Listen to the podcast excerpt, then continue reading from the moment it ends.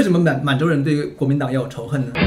我们这时代其实很难分，我我知道，我知道，我知道，对啊但你可以讲讲看你自己。因为我国小只能分，就是有钱人跟穷。真的真的，我会说真的，我会说真的。我还在想，就我刚刚突然意识到，我们今天有十八代、八代、二代跟一代，代 就是所谓，如果我们都是台湾人，OK 对对对。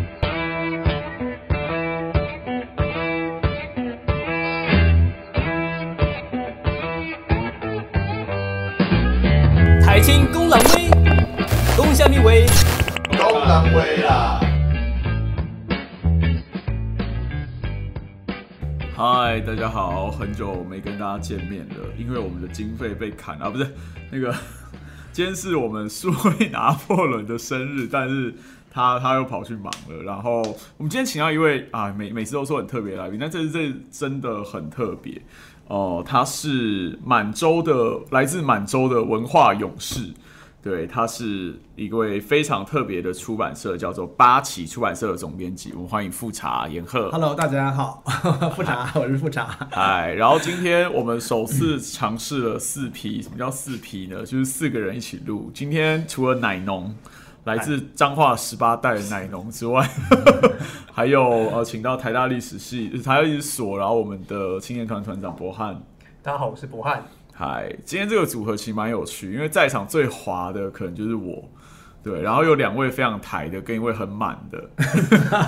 很满的，嗯，就是不错就。是前幕国史大纲派 VS 内牙解构派 VS 两个本土台派，对，还有北部的台派跟南部的台派。所以谁是谁是北部，谁是南部？呃，我是北部武汉北部中部了中部。哦，中中哦，对，算算中部，对，它是台中新社，对，OK，新社那边就是有花海那边很漂亮，然后它是淡水淡水陈家，对，全台北有一个算是全台湾还是全台北总宗祠城市的总宗祠，哦，台北有一个大的宗祠叫做承德新堂，对我是那边派下员。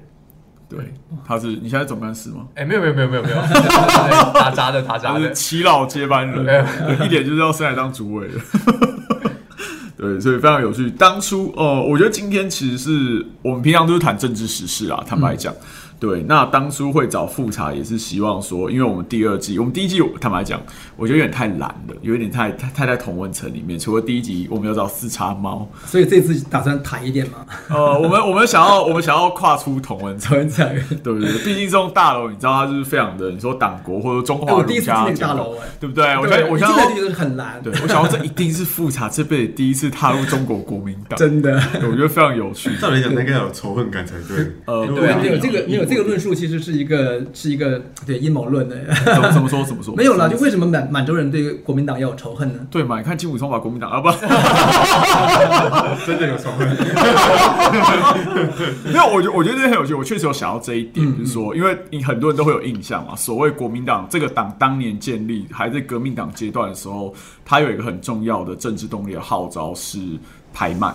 就是那种有点种族主义的黄汉的这种意识形态，对，但是他其实在打赢之后也马上马上转弯，对，革命党会转弯说啊，我们现在五族共和，五族共和，大其实他家一起建立大中华其实他没打赢，对对对，他其实我知道没打赢，我知道，而且而且中华民国的建立实际是满洲人至少占一半的功劳，所以呢，满洲人不会不会恨国民党。对，我觉得那时候应该不能说打赢啊，应该说他取得了一个政治上的胜利，政治呃这么讲仅止于政这么讲治上。还蛮精准的啊。对，因为就那那个时候南北议和嘛，然后有袁世凯的因素在里面，很大程度上等于说是满清自己退有一点善因为有那个退位诏书对，没错如果没有这诏书的话，被打到像国民党一样跑到台湾来的话，那才叫打赢。对。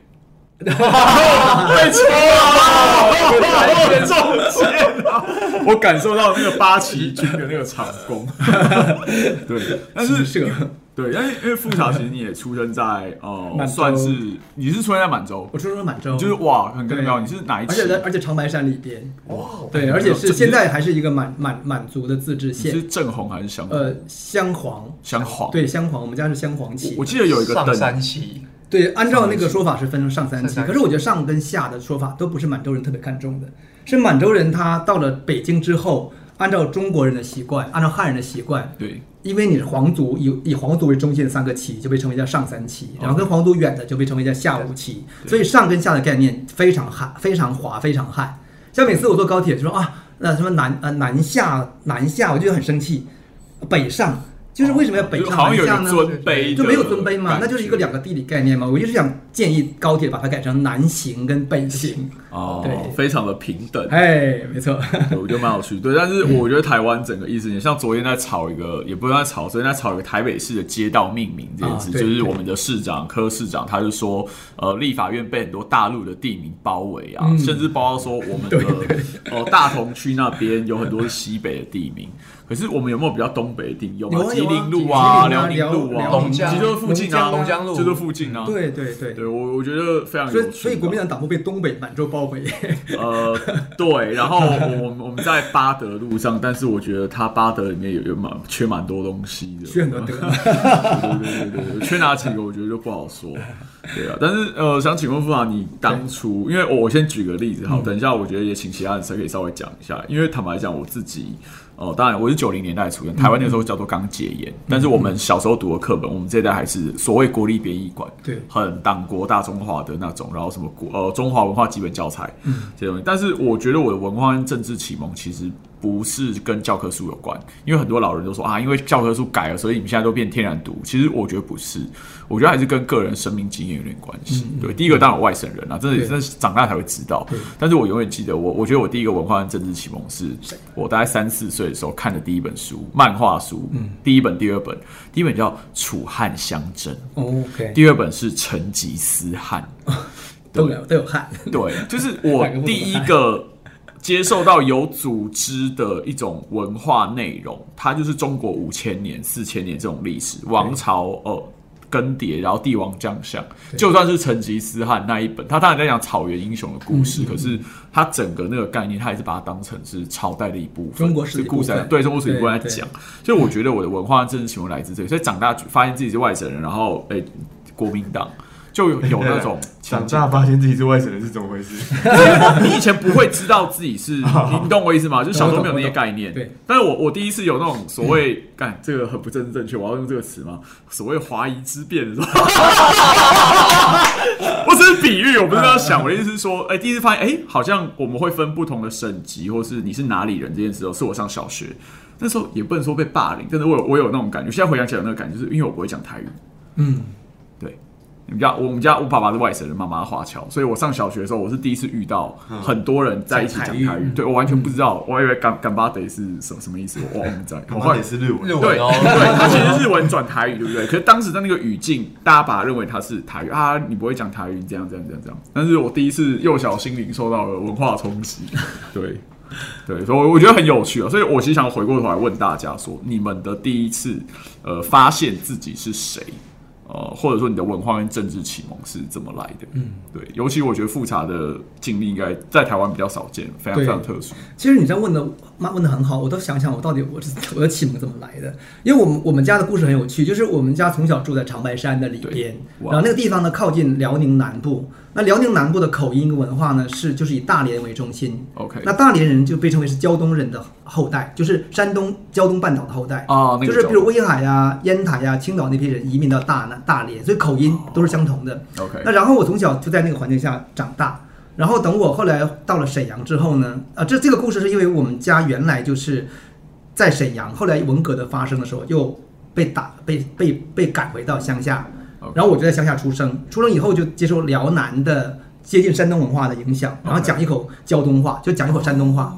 因为很自然是这样，然后我到了沈阳以后，我就发现我的语言就被就就就完全不同嘛，大家就笑话我。对，然后那时候我才意识到，对，那我到底是是哪里人？我是沈阳人呢，我还是这个这个这个南部的辽宁南部的人？那那但是那个时候都是我们就比较用东北跟辽宁来去思考。可是另外一个脉络是我的家族，因为我就是满洲人家族嘛。那我的爷爷就是一个非常看起来像乾隆，就是基本来说，我觉得满洲人长相都那个样子，一看都差不多。对，然后就是那个文化跟整个的呃礼俗框架，其实都是非常满洲的。像从小我们我们在那个乡下的时候，就就会觉得说，哎，你们旗你们民人跟我们旗人的差别，这个旗跟民的概念在我们小时候乡下都还非常明显。另外，我们的文化里边，像萨满文化传统，我们崇拜黄大仙，崇拜蛇仙，我们没有宗教，没有什么汉传佛教这种东西，没有道教。所以那个我觉得那个东西还蛮强烈的。可是因为你周围都是那种那些人，你也不会觉得，就像你，你不会意识到你是外省人，你只有到了一个很台湾的语境下，你才说啊，原来是外省人。对，对，其实我自己被被视为是满人的那一刻，是我到了上海之后，因为上海是一个非常无语文化区的环境嘛，对，然后我才发现说，哎，我是满人，对我者与是别人说，哎，你是满人，你是满族人，然后才觉得你不，你跟别人不一样。以前我在东北的时候，我不觉得我跟别人有什么不一样，对。大致是这个故事。了解。嗯那可是我知道，我觉得如果照这个逻辑往下去问两位的话，可是你们是怎么以上？因为你们身边应该大部分台湾也大部分都是算是本省人，嗯，你们是怎么样了解到那个差别或文化启蒙在？蛮难的吧，很难去分别到我们这时代其实很难分。我我知道，我知道，我知道，对啊但你可以讲讲看你自己的。因为我国小只能分，就是有钱人跟穷人。真的真的，我会说真的，我会说真的。我还在想国小到底在分什么，但因为我国小比较精英，所以就是他自己讲，他国小、承认了，国小、18国小、代国小、国小、国小。然后说他没有读过公立学校。哦对，是没有在家 家里的安排啦。但我家也不是特别有钱，就是那时候。就是你说讲台语，我们学校没有人在讲台语的啊。我反而是、哦我反而是我小从小是讲台语，我读读国小的时候才发现，一奇怪，怎么没有人要讲台语？所以我过来了对，所以我跟你是其实是有点相反的。嗯，然后你说那些，应该说我以前会对历史类的东西就会比较有兴趣。嗯，然后加上以前我家不放电视啊，就只能看书。哦，第一本书的话，应该是《古文观止》。哇厉害吧？哇很无聊啊，对其实也看不太懂，对所以后来慢慢看这样子。那如果是跟台湾政治比较有相关的，我记得我看第一本书是《张雅洛传》，哦，对我太酷啊！为什么会有这就家里放的，我也不知道禁书之类的，反动家族？不是看看了一下，就觉得哎、这个这这个故事很有趣，到底是谁？然后就慢慢才发现，哦，我靠，这个 你下次不得了遇到万安可以跟他讲。是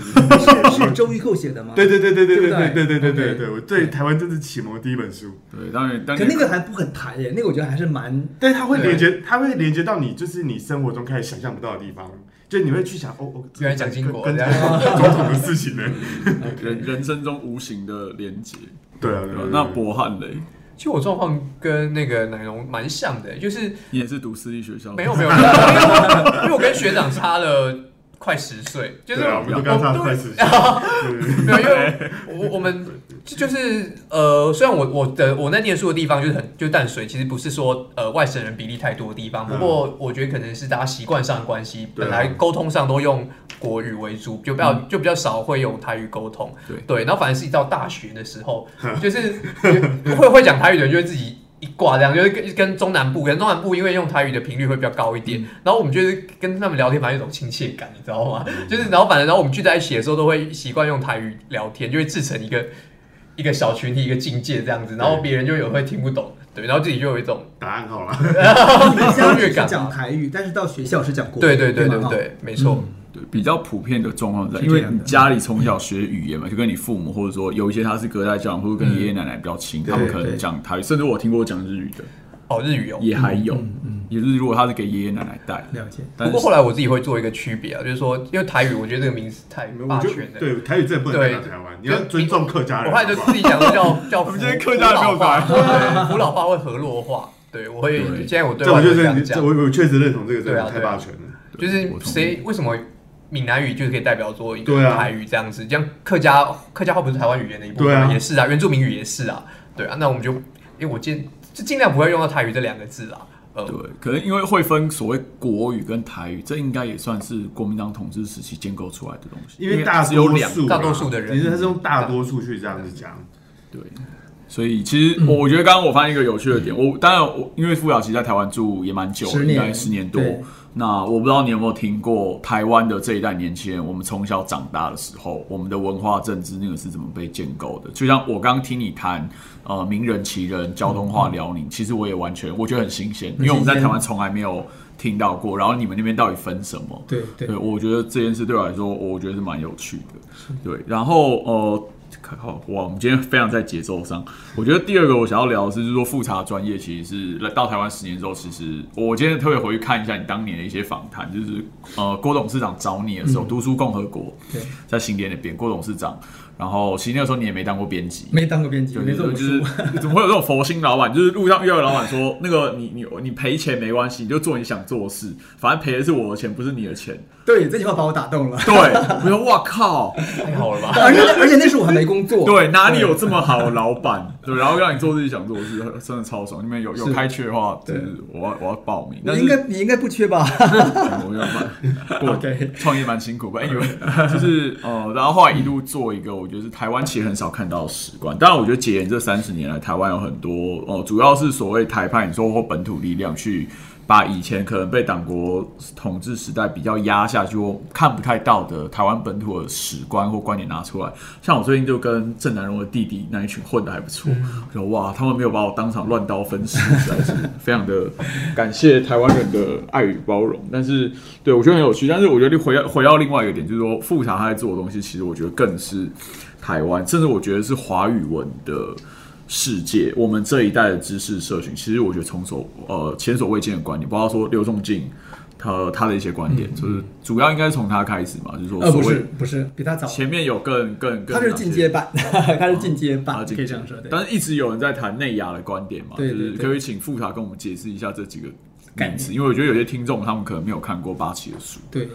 内亚就是亚洲内部嘛，对。或者叫中央欧亚。就是我们其实今天台在台湾或者在中国，因为我们都是受到现在中国的影响，就是中包括中华民国跟中华人民共和国，然后我们那个地图一打开，就是啊新疆、西藏、蒙古都是我们的一部分，对所以呢就不不觉得，虽然也有内部也有分歧，不一样的文化，可是就会用中国的框架来思考那个土地。对。可是如果你要是把那个世界地图打开，你看那个欧亚大陆，你就很清楚说，其实欧亚大陆的核心，我们叫做中央欧亚或者叫内亚，它是从今天的波兰，就是黑海北部，一直往东延伸，一直到今天的兴安岭，就是东北的满洲和内蒙古那一带。是所谓世界岛，是是对世界岛的一个核心区域就是草原，草原概念。然后你以如果以它为中心的话，你会发现欧洲是很边陲，西北欧非常边陲，然后东亚也就是中国的黄河中下游也非常边陲。然后黄河中下游就是中国的起源地嘛，最早中国嘛，那个地方早年是非常低洼的沼泽地，就是是不适合人类居住的地方，但也住了很多中国人在里边。那基本上就是这个概念呢，就是我们重新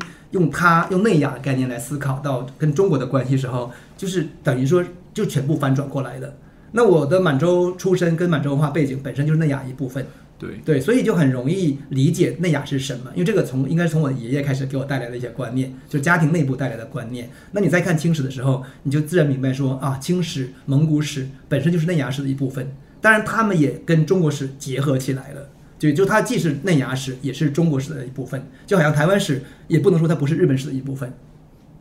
这么讲是对的哈呃，对对啊，一定是这样的嘛，对不对？我们不能否认嘛我刚。刚刚僵了两秒钟，对不起，党国教育中毒太爽。对，所以这个内亚的概念，我相信大家听众可能就清楚说啊，原来这个地方叫内亚。所以今天中国框架下的东北、呃内蒙古，然后新西北的新疆和西藏，其实在整个呃另外一个概念体系里就被称为内亚。那历史当中，当然内亚跟这个东亚或中国的关系是什么，就是有一套不同的解释。这套解释就是我们出版的书当中的重点。那实际上内亚学派，呃，或它它以各种分支出现，什么新清史啊，或者是、哦对对，或者是日本的某些满蒙史观呐、啊，有对他们其实都是内亚史观的不同概念的一个呃说法。然后这些书在台湾最近几年出版的蛮多的，基本上来说可以是重新形塑了一套新的史观。然后这个史观被很多中国史的像或者或者从你角度看比较滑的角度看，就是被被肢解掉了，被解构掉的感觉了。嗯，对嗯嗯这就是大致上内对我。我觉得蛮有冲击性的啦，但是我个人是很但 不接受，也不哦，我我觉得倒不至于谈说接不接受，而是我很我很享受那个解构的思考的过程。像那个刘仲敬的话，就是文明的符码嘛，对对对对有一些基本元素，你怎么把它重新把它排列组合去思考它原来是怎么来。然后我们发现欧洲跟中国，它其实有很多历史上的小细节，其实某种程度上是是相同的。对，但是我再补充一下，就是我们现在一般从呃从鸦片战争以后，我们都认为说来自海洋的力量、西方力量进入中国，然后中国有一个落后的开始逐渐被迫的现代化跟近代化，然后经过了耻辱的一百年，这是现在主流论述嘛，对不对？然后现在伟大的崛起，大致是现在的一个概念。可是就是内亚学派的观点是什么？就说没错，在十六世纪大航海时代之前。蒙古人和更早的内亚人，包括什么呢？匈奴人，包括鲜卑人、突厥人，包括满洲人，蒙蒙古人，他们已经开启了一个当时的打打通中西方的道路。这个中西方道路就是我们常常讲的丝绸之路。那丝绸之路，我们觉得就是一条以中国为主导、以中国文化为中心、跟西方连接的一条路。可是内亚学派的观点认为说，丝绸之路其实就是大航海、大航海，是草原大航海。对，同样，西方的技术、观念、思想，透过丝绸之路来到了东亚，来到中国，也主导了中国，使得中国必须去随着内亚的这样一个文化、思想跟技术跟还有观念去做调整跟改变。那这个说法，大家就觉得怎么可能？明明我们伟大中国哈，然后历悠文文明悠久，历史渊源，然后等等等。可事实上，就是你看整个朝代的更迭，确实是如此，包括技术的技术的来源，包括思想来源，像比如佛教。典型就从那样那样来的嘛，马克思也是从那样来的，马克思也对。然后佛教的本土化，你看佛教在宋代时候就呃不是佛教那个对佛教在宋代一方本土化，可宋代的儒教新儒教是用的用的概念是什么概念？完全是佛教跟道教的概念。对，他因为他没有办法解释自己了啊，他已经是理屈词穷了，就好像儒家思想在清末也发现自己也理屈词穷了，因为你无法解释这个世界，包括中国的世界，所以他只好拿来马克思。对，对不来解释自己。那今天马克思解释解释中国自己也过了快一百年啊，一九对，差不多快一百年，也理屈词穷了。因为今天的中国现实又发生变化了。你用马克思解释这个中国的现实，中国的经济发展，你解释不解释不解释不清楚了嘛？所以中国只好再提出伟大复兴。对，对，大致这个关系。所以内亚真的是理解古代中国是非常重要的。一个概念，但是我有看到你谈说内亚化与在地化，就是说你现在在台湾等于说，呃，我不知道你所谓的在地化是说要谈台湾的故事，还是说要从台湾的观点往外看这个世界？那我觉得就是说，呃，内亚化跟在地化这个东西，它的对我们现在来说连接意义是什么？像我是。居住在台湾的人，那我觉得这两位是更，包括他们祖先十八代或八代都是在台湾，我觉得更更深更 local。那内亚这件事对他们的意义来说，到底是什么？对，其实我最初内亚，其实我是因为知道，因为台湾跟中国发生关系是跟清帝国有关系嘛。对。然后我记得那时候看台湾的清史论述，我其实最不解的地方就是他把清帝国当成中国的一部分，嗯，当成中国式的一部分。然后呢，清帝国统治统治了台湾，也是台湾今天的台湾跟中国之间有历史。统治连续连续性跟现在的政治合法性的一个历历史理由，其中一部分对其中一部分，大致是这样一个解释脉络。可是我觉得他完全错看了清朝，完全错看了满清那个帝国的历史，因为满清就是一个内亚帝国，他其实并不是他统治台湾的时候，他也不是按照现在的中国人所想象的去统治台湾的，它的复杂度更高。所以我就觉得说，哎，那我要让台湾的读者都透过清帝国来理解中国，然后来理解内亚是什么。然后这个概念其实就是慢慢往外扩散出来，然后就变成跟本地的呃一些呃历史做结合。后来我就发现说，台湾的历史根本就不是，就是它根本就是一开始就是世界史。嗯，对对，这个很可怕。很多力量交汇的，对，非常可怕。它一开始有文字以来就是世界史，甚至它早期的文字就是来自世界的力量帮它创造的。对，那中国中国史跟它的元素里边是有长达几百年的控制，可是那个中国史其实是应该讲，实际上是清帝国控制台湾的历史。然后清帝国又不是一个典型的中国性政权，所以台湾跟中国的关系就变得很弱。就是在理解这段历史的时候，你很难直接把它整合起来。所以后来我发现，真正台湾跟中国产生连接，其实是一九四五年以后，主要国民党是对来台湾之后建构。主要是，那我突然想要问一件事，奶农你知道你的祖先是哪一省吗？呃，再往回推，应该是福建，也是福建。然后博汉这边也是福建同安，福建同安，细 到那个。可是像好，那福建基本上应该算从晋朝以后，甚至宋朝以后，都算所谓的南人。嗯，南边就我们其实离内亚是遥远的。对，没错。对，那我们受受到影响到底是什么？对，这个就是很有趣，就是我们今天如何来理解长江以南的这个今天中国土地当中长江以南的这些省份，比如说五岳、福建、广东、广西这些地方，也包括云南跟贵州。可是你你会发现，中古史以前，也就是唐代、宋代以前的南方，其实完全是越的天下。对啊，所以你会看到唐太宗说啊，现在天下胡越汉一家，就是因为唐帝国他统治了胡，统治了汉，也统治了越嘛，所以他他的概念就是胡越汉一家，汉如果等于中国。约等于啊，因为也没有办法完全等于，但是那个核地理核心跟文化核心是就是汉的，所以你看他其实那个时候分得很清楚的。然后你会你会发现，到了南宋真正到了这个南方之后，才把中国的力量，呃批，我觉得是把它覆盖在南方的上面之上，很像什么？很像国民党一九四五年来台湾以后，把一个大中国的一套呃论述，包括历史文字，包括国语带到台湾上。可是下面下面那个台湾三分之二的台湾还是很台的。对，对不对？所以，我们如果这样讲南宋来理解南宋，你就会发现说，那同样南长江以南这些这些空间，它下面还是很越的，很百越的。那个色彩、语言，今天的方言都在南方。社会文化，然后底层的一对些生活，习俗留着原都非常多，那只是上层官僚阶层跟文人阶层在文字记载的阶层是很华的、很中国的，可是下面是很本地的。那我就这样来理解，他们可能是更接近历史。当然，现在因为一九四五四九年以后，新的新政权和全球性的现代化之后，它其实又以国家教育力量去推广国语、推广普通话、推广这个意识形态，它的力量更强大嘛。所以现在基本来说，好像看起来就是华的成分更多了。可是方言还是很强大，然后民间的认同和文当地本地认同也是很强大，所以我会觉得说这个部分我们必须看到，我们要看到那一层，看到文字记载之外的那个层面，那那部分才是真实的历史啊。那文字记载历史很多都是假的、我想到一个很有趣的东西，我觉得要回来问一下两位在地台派，就是说国民党统治时期，因为我也是最近才接触到比较多，才知道其实国民党统治时期，你说所谓原本就因为那时候还没有民进党，嗯，就所谓原本台湾本土文化的社群，嗯，或是他们的一些政治意识形态，其实有很完整的保留下来，然后非常蓬勃的，所以还才会有后来的党外嘛，就是说所谓国民党镇压或是怎么样，或是管控，它并没有很真的渗透到社会最底层，然后控制的像中共那么牢，其实完全没有。那呃，两位的家族，我我不确定博汉，但是我知道，呃，奶农是来自一个其实非常绿的家族。你们在所谓国民党威权统治时期的时候，你们你们的生活有受到什么样的影响，或者说你们觉得有什么那个，不会影响啊，不会影响。就还是过你们不是，自己？因为因为对我们的角度来说，因为我我听祖上的记忆是说，不管今天是国民党或者谁，就是反正不管谁来都是欺负我们的。对对，所以这是五官，所以生活上不会台湾对对对对，一样啊。就是从从不管是我我可以可以考证是从阿公阿妈那个时候到有经历过日本时期，也是被欺负啊，因为呃，比如说糖一些比较有价值的产物都是被被拿走了，只能做一些比较低低低阶的产业。那国民党来说，也、没有有没有改变啊？还是一样、哎我们我们有三七五减租，没有一样一样改帮助帮助不大啊。我们有对啊。地方自治。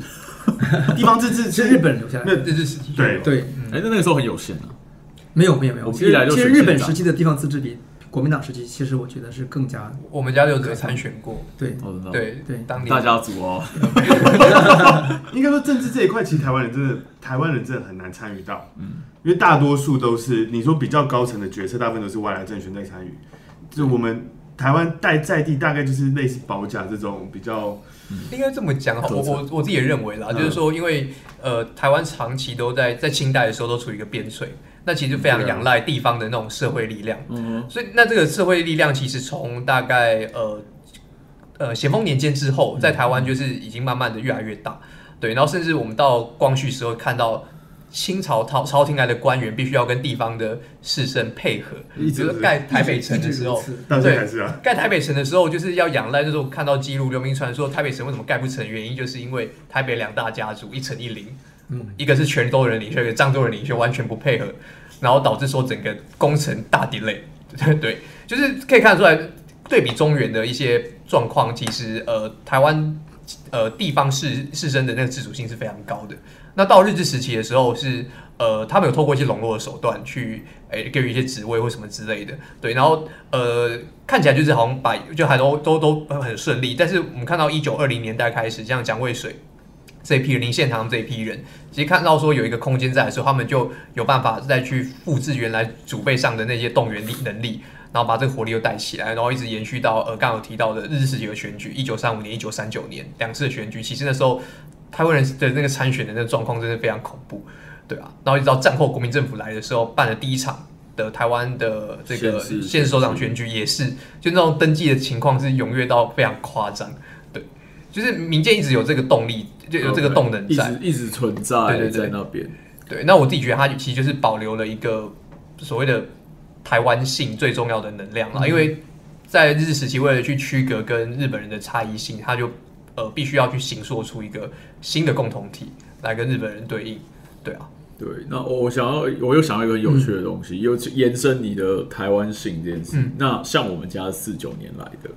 那复查可能是二零一零年来的，我们现在怎么去定义这种新的台湾人或新的台湾性？嗯，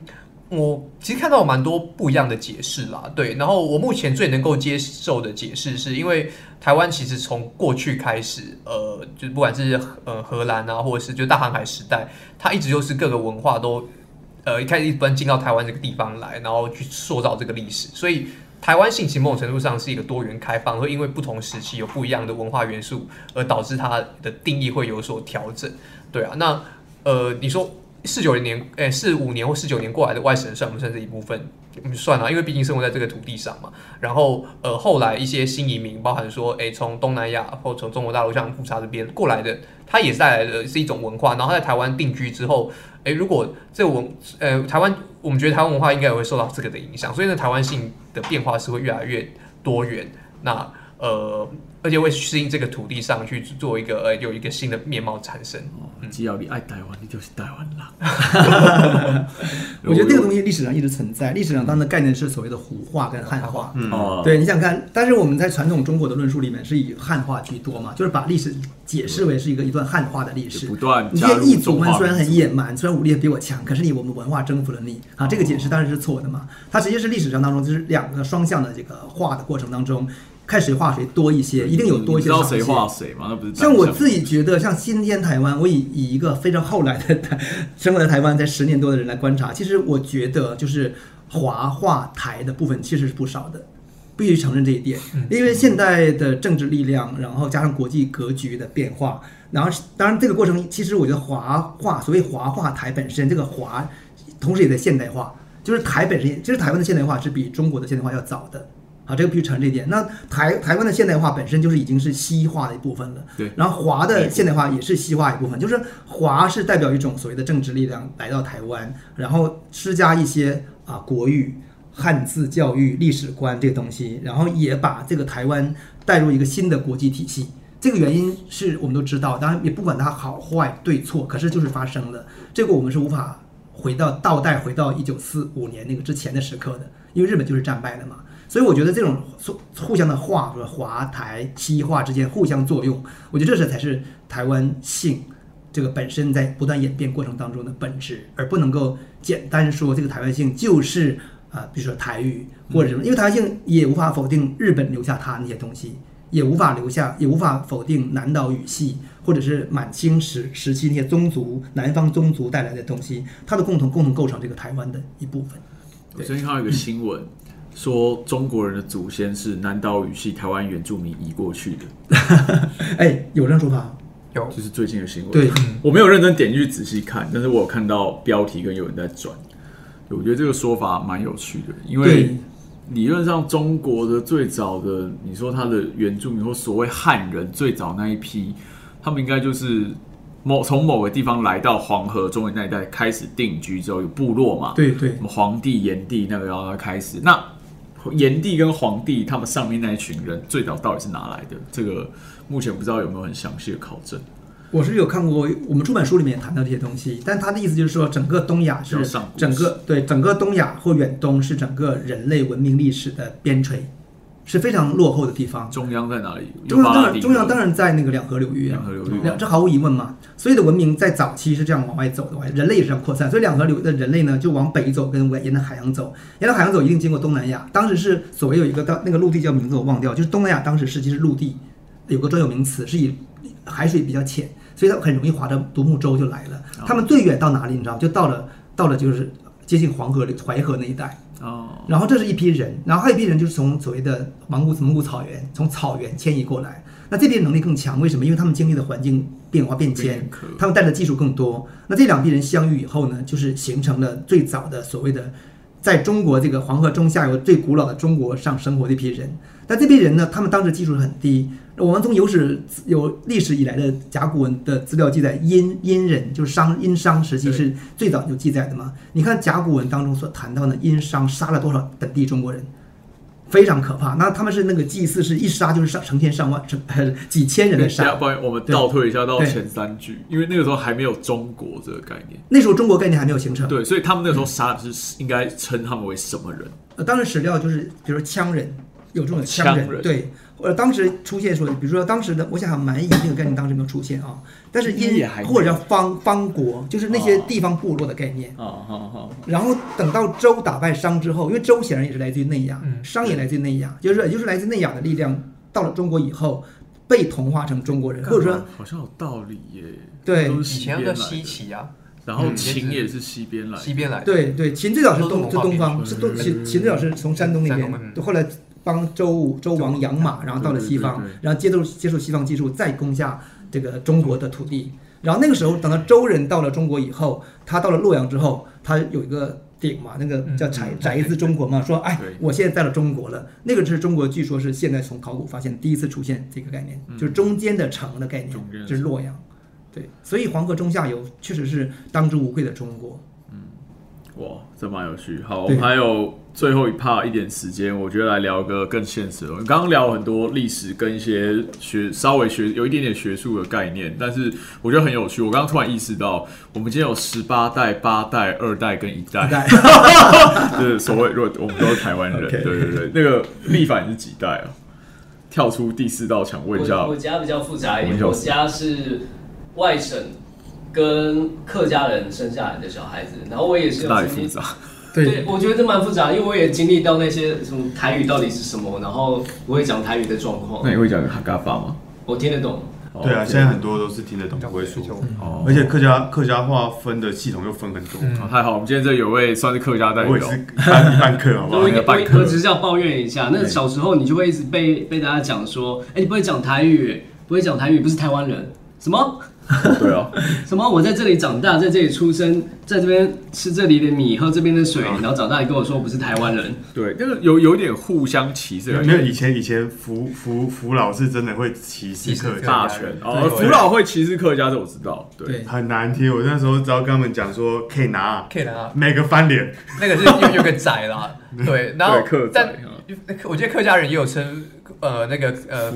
他扶老某种程度上就是一个贬义词，老这个字，老老对，所以臭扶老人自自称会叫河洛，对，因为他自诩我是从河阳河南洛阳那边迁过去福建地区的，对所以自称河洛。对，我觉得很有趣。然后就是这个文化跟族群因素，其实到台湾，至少在我们上一代父母那一代，它其实在政治里面都占了非常非常重要的要素。像传统来讲，我猜富察可能知道，就是所谓扶老沙文主义，或者说大部分的扶老人民南人，他们是支持民进党，但是呃，闽南人以外的所有族群。几乎都是支持国民党，包括原住民，包括客家人，包括甚至有一段时间所谓的呃华侨或新移民，绝大部分其实也都是支持国民党。我觉得这件事是非常非常有趣的你们。这用人际关系就可以解释得通啊。对呀、他是一个就是开一一开始就开带头霸凌别人的，然后今天有一个更大咖来了，对，对，就是他，就 是这个道理，就是这个道理。对，对，第一名会联合三四五六七八，会干第二名，这个意思。其实这个情况历史上真的不断出现，就是外来一个力量以后呢，那个逮到本土的里面的第二支或第三支弱小力量，一定跟外来力量结合，啊，对抗本地他的敌人。那很有。但这个原来并不是一定是政治原因啊，原来可能是因为经济上的差异族群的不同、文化的不同，但是它最后会变变成跟政治做结合。哎，这蛮有趣的。对对，但是好，回到我们今天现实政治，我觉得其实台湾解严后是三十年民主化，我觉得很多族群，包括说呃，不光刚刚讲，我们现在不会有籍贯了。这件事情，我觉得这个因素其实慢慢的在冲淡，但我觉得回到地方选举还是会，像南农、彰化他们就很多地方家族，然后台北有一些比较老城区，你说大道城、大同、万华，甚至在士林北头也好像也还有，也还有还是有一些所谓那种传统地方势力等等。对，我想去问问看说，诶副厂你怎么观察这个部分？你有没有对这部分有什么了解？对我其实很羡慕台湾保留非常多啊、很好的、很完整的、很有实力的地方势力，因为我认为那个才是政治的本质。那因为任何一个土地任何一块土地，它的力量、政治力量一定是从自下而上往上走，所以只有地方有真正的实力，而且那个地方力量能够形成自己的文化论述，那个那个形形成的政治才是健康的政治。如果不是的话，是从上面，然后呢来了一支力量，把下面的地方力量打散、重编、原子化、碎片化之后呢，建立一个类似于像中国一样的中央集权，透过官僚体系来派驻到各个地方，然后呢，因为你没有地方根基，我随时因为我随时会派人把你抽掉，再派一个新的人来，那样的政治是一个很可怕的政治。其实所以我认为台湾的政治不好听一点，。就真的会有点像殖民啊，会有一点。嗯，对啊，那台湾恰恰是因为它保留了非常多这样的民间组织、这样的地方性的组织，那这个组织本身的政治上的需求，他们会形成一个政党，然后他们这个政党会按照自己的这个本土性的力量去进行形塑这个社会，然后这样走走来的政治，我个人觉得是才最接近政治的本意。对，然后恰恰这种政治恰恰也是跟现代的民主政治是最接轨的，然后也恰恰是跟中国传统的这种集权政治是最背道而驰的政治，比较相反。对，相反，对。你看中国今天还是各省大员派来派去，各县，然后收割收割完一圈就离开了，然后又派一新的大员，个很中央集权的对的部分，是没有地方，的。可是我觉得很有趣哦、因为台湾，我想我们的地方势力、地方派系，我觉得都蛮清楚的，他们怎么运作，我想大家大概都也都知道。但是我听过中国的状况是，像比如说南方，嗯广东，广东就是叶剑英家族嘛，对所谓势力范围这件事，或对者说再告下面一点省的某些，比如说现在叫次级市或地级市，对，还是会有那种所谓家族势力的存在，没还是有。没错这，部分大概是这个有的原因说明就说明那就是一个人类社会运作的本能。基本的本能就是你中央地方再怎么去帮你打散它，它依然会顽强的再次出现。所以就是哪怕中国政府是不喜欢这样，然后地方一定会形成所谓的门阀政治像今天我看到一个很极端的说法，中国的县级城市里边基本是三家三个家族或五个家族共同控制的，整个中国的呃就是所谓的呃这个警察呃。警察、法律、司法，然后行政、经济，公安城完对管完全是被这些家族控制的，就是这个情况。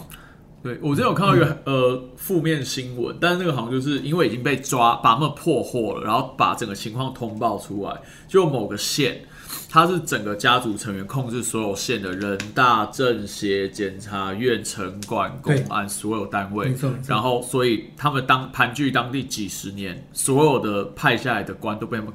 整到。这个被今天的中国视为是黑社会，是不好的，要除要根除的对力量。好像是用黑社会这个词嘛。对，可是它从政治来说，它本来是这样。如果政治是健康政治，那这些地方势力就会走向一个像台湾一样的代议制。对，然后他会服务于地方，照顾地方，然后每个地方都服务很好，他们共同在往上走，往往省级走，再往中央走，就变成美国的政政治制度了。哦，美国其实我觉得还是有所谓中央精英这个没有，美国没有中央美国完全没有中央。他们有一个政治权力的核心，他们只是联邦，因为联邦的历史当然就是也是有长达百年的历史，只是可是联邦的权力一直没有办法去完全破坏州权，所以，美国的、美国的 United States 那个 States 就是国家嘛，我们对不对？它就是国嘛，只是它它联联合成一个 United 的一个政府，这个政府不是中央，是联邦，对从我们的角度看，他们其实很像五十个小国家了。对，没错。程度上有军队，有有国民军呢、对对不对？而且它的经济在下面，但是现在美国的联邦化，尤其是民主党主政的这个方向，越来越强调就所谓的中央政府，就联邦政府。对，那我觉得这个方向是不好的。但是事实上，就是我们还，我觉得它没有完全改变美国的政治结构。对，没有啊，因为他们一直也都动态平衡啊，中央、州权、郡权，其实三级。对，然后它还有法律还有独立的法律，还有大学的大学，还有很多机构是独立于自治的。对这个东西是完全是一个民间有非常多的一些自治组织，然后他们在运作这个社会，包括宗教团体。对，这个东西完全是我们在远东呃使用汉字的人所很难理解的大概只有台湾算是比较接近，因为我们其实高度美国化，坦白讲，受它政治跟法律日本影响也是。日本日也是，本日本本今天日本就是本今天的还有马来西亚也都保留非常多这样的传统的封建性的色彩。对，所以那你觉得中国大陆未来有一天有机会回到这种状态吗？很难。他从秦朝以后，他已经两千年多就走这条路线了。再再一架。而且而且这个这个路线呢，我觉得真的他已经深入到至少内内内内部的十二十几个省份都已经完全习惯于这样，然后他的人民也习惯于就是乖乖的政府来管理一切，当一个顺民啊，当一个顺民，当一个配合党的配合配合配合党的人民，我觉得那个很难。那像民国初年那一段时间，因为中央控制力很弱，对所以其实各地方是各自为政，甚至那个时候文化跟经济是很发达，百花齐放，因为没有中央管制力。对对对对对，那一段时间，其实到现在大陆学术界或是很多海内外华人是很多人是很怀念那一段时光，没错，尤其前几年胡温执政的时候，是所谓民国热嘛。对对，所以对。但是您觉得，反正尤其现在是维尼当政的情况下，应该是非常困难，不可能。民国其实北洋政府某种意义上可以是一个联邦政府。你们，你看，你看到辛亥革命之后，很多各省的那个发出的的宣告，都说我要加入中华这个中华联邦。可是我的贵州呃军政府，我的四川军政府，都是独立的。对，然后只是中，只是那个联北京的联邦政府的政权不断的更迭，对，然后最后呢被国民党的蒋介石 给破坏掉了。对，北伐成功以后呢，建立一个党国体系。对，然后这个党国体系那个那个词来自于孙中山啦，对。因为他在广东的时候，他就跟陈炯明 闹没错。连胜自治嘛，陈炯明就是地方势力的代表嘛。对。那那个那孙中山就是要把他消灭掉，然后北伐成功。对，。因为他是要统一全国，那他就有会有不可避免的政治分歧嘛。没，错没错对，，他会伤害到本土利益，所以我我那个时候也，但是那个时候很迷孙中山，但长大看了，我还那个时候还是在青年团看的，青年团有一本？啊，很迷孙中山。真的吗？你现在很迷他吗？不是，我送了本哦书叫《素颜的孙文》。我知道，我有我有买，我有买，我有买，我有买，我有买，没有，我就把它还原从神坛上请下来，看人他有七情六欲，是是他会吃萝莉，不是？要讲什么？Anyway，反正没有，那个时候十五岁结婚很正常，对对，所以我觉得，当然我觉得是一个，我对我来说长大其实就不断结构的过程啊。对，他在神坛是被蒋介石所塑造出来的。对，因为他们两个有一种特殊性关系，我不是指那个性关系，我意思说他们有一种很强烈的师徒或政治接班人，因为蒋介石是非常非常敬爱孙中山，他不得不敬爱，因为他他的这样的话，他没有办法呃，这是现实面，这是现实面。但是我读很多呃史料，就是包括说他自己的日记或一些旁人的佐证，他对于孙中山总理确实有一种特殊的感情啦。可当时的法统孙中山去世以后，那个法统完全不在蒋介石这边，完全对不对？这个我们谈对对谈清楚是很清楚的对对。可是后来就是他用军事力量，就是篡 篡夺哈，反正得得到这个实力之后，他在形塑出他跟孙中山特别的关系。是是，我我我觉得有，我觉得这部分我同嗯意，这部分我同意。但是我觉得抛开这个，你说政治权谋，或者说后来才回去反射建构的这件事，哦、我自己看很多资料，我认为他对孙中山确实有很深的嗯敬仰或崇拜，然后也很强烈认为我至少要执行他的意志。对，因为一个人写日记写几十年，然后很多地方不断的提到这件事，而且他也不是教条主义的写，嗯嗯嗯他是真的有带一些感情或批判的在写他跟孙文或跟孙文有关的这件事，像他就干过那个孙科嘛，对这点我相信，因为他们两个人都是大中国主义者，对对，他就觉得说他看中立的们他们意儿子怎么形态是蛮接近的意识形态。对我觉得很很有趣啊，那个时候，而且他就是府孙中山的府官痛哭嘛，哭的非常的真情流露，所以他也是算是历任最爱哭的国民党领导人。我觉得那时候有一些军阀就干他，就是蒋介石又爱哭了，你说这个像这个哭，我不知道里面有多少政治上的表演。你像我也像比如说觉得也都有了。对呀、像比如像呃，我记得像江泽民在邓小平去世以后，他也是负责丧葬委员会的第一个人嘛，那个角色很重要。那个按在传统的政治当中，就是谁服官，班人啊，对，啊谁服官，谁在那个棺木最近的人就是政治接班人。那你你在那情况你能不哭吗？你不哭你算什么？对不对？对对啊，但是然后还有一件事情是，孙中山是派蒋介石去暗杀陶成章嘛，这部分没有百分之百直接的史料可以证明，但基本上已经几乎确认了啊。然后第二个是蒋介石那时候也是中山舰事件，他会跑去救他嘛，对所以我觉得他们有一种特殊的情谊啊，我这个我认为是有。对，对啊，但是我觉得很有趣。一百年之后，反正我觉得在现在这个小中国或中华民国在台湾，我觉得很多人当然不记得这些事情，可是我觉得去思考这些东西，对我们走向未来是重要的啦。对，因为不管我们是一代、二代、八代、十八代，我们都希望我们的后代也许可以继续在对这一块土地上我延续下去。我觉得最后有没有三位有没有还想想要分享的一些感想或心得？你们两位把我说太多了。有没有有没有什么？对，今今天接触到一位满满洲文化的文化勇士，有没有什么反想要 feedback 一下？嗯，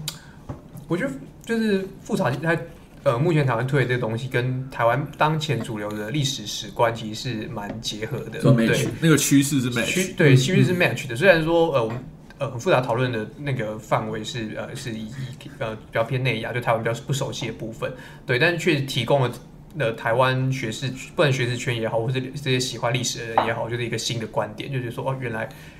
是可以这样解读清朝的。因为像呃，我我应该接触八旗的第一本书是翻译罗有之的啊，对对最后的皇族，对对对，最后皇族这一本，对，那里面有个概念就是说，大家都把清就是。国民，然后有国民政府把这个清朝的格局做小了，人家不是只有当你中国的皇帝，人家是满洲的皇帝，人家更是世界的皇帝。对对对对，然后那时候我就写一个报告，就会发现，哎，以前那个很多人在讨论那个雍正不是很喜欢，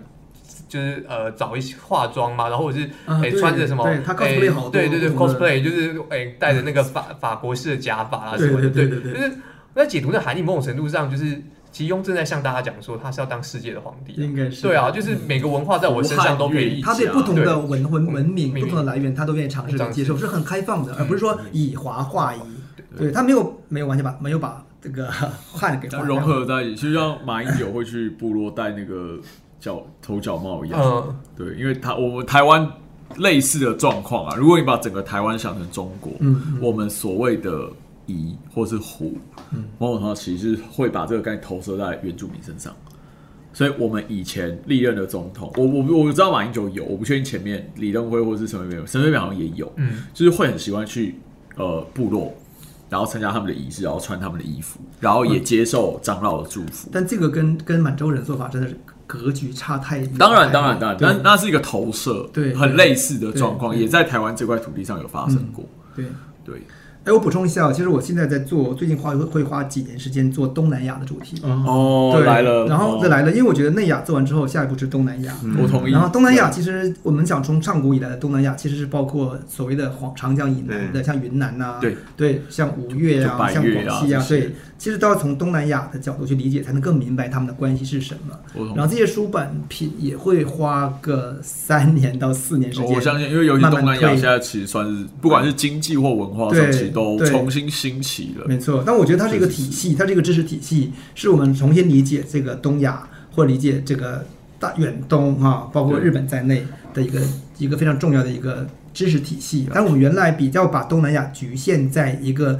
今天的东南亚的一个地理跟地理跟政治的东南亚，可是我觉得从文化、语言跟历史看，那个东南亚是更复杂的。对，因为其实台湾这几年，尤其比如说，不管蔡政府推新南向，或者对说因为东南亚经济起来，很多台商去，很多学生也去。其实最近这几年东南亚研究或东南亚，比如说一些文化书店、灿烂时光啊这些，或者那个季风带啊，其实都都开始起来了所以我。觉得确实是有很丰富的资源去探讨这一块。因为我我妈就印尼华侨，我后来知道她是广东梅县，他们到印尼沙巴亚就泗水华人最多的地方，那它是第三代对呀、对。所以你看台湾有非常多的东南亚元素，不管是现在还是过去。呀。对，只是我觉得很难推，是因为台湾还停留在一个比较华的思想方面，因为华是一个整齐不好意思我太，华是一个整体华一的，去追求简单的那么一个一套体系。可是东亚是一个非常复杂的语言呐、是。种族啊、宗教啊、文化呀，然后那些东西转成汉字真的是非常困难，是我们目前面临很大的挑战，也是台湾读者市场的很大挑战，因为他们愿不愿意去接受那些。看起来觉得好像跟自己目前还没关系，很遥远，然后转成汉字以后是一堆达摩、悉达多之类的一些奇怪的一些词啊，就是这个是一个很大的挑战。对，但我还是想花个几年时间去尝好，试。太棒了！我非常期待。对，因为你们家的书其实蛮多，我都有买的了。感谢因为我这几年就是不断在解构我以前小时候学的东西的过程。幸亏你们支撑我，不然我八期做不下去了。不会不会，你们多办一些特价书展，我一定到。对，我都有一。年一年顶多一次。好，今天非常谢谢复查，非常谢谢两位主持人跟来宾，感谢大家。台新公网威，我们下次见，不不。不不，谢谢。拜拜。好。拜拜。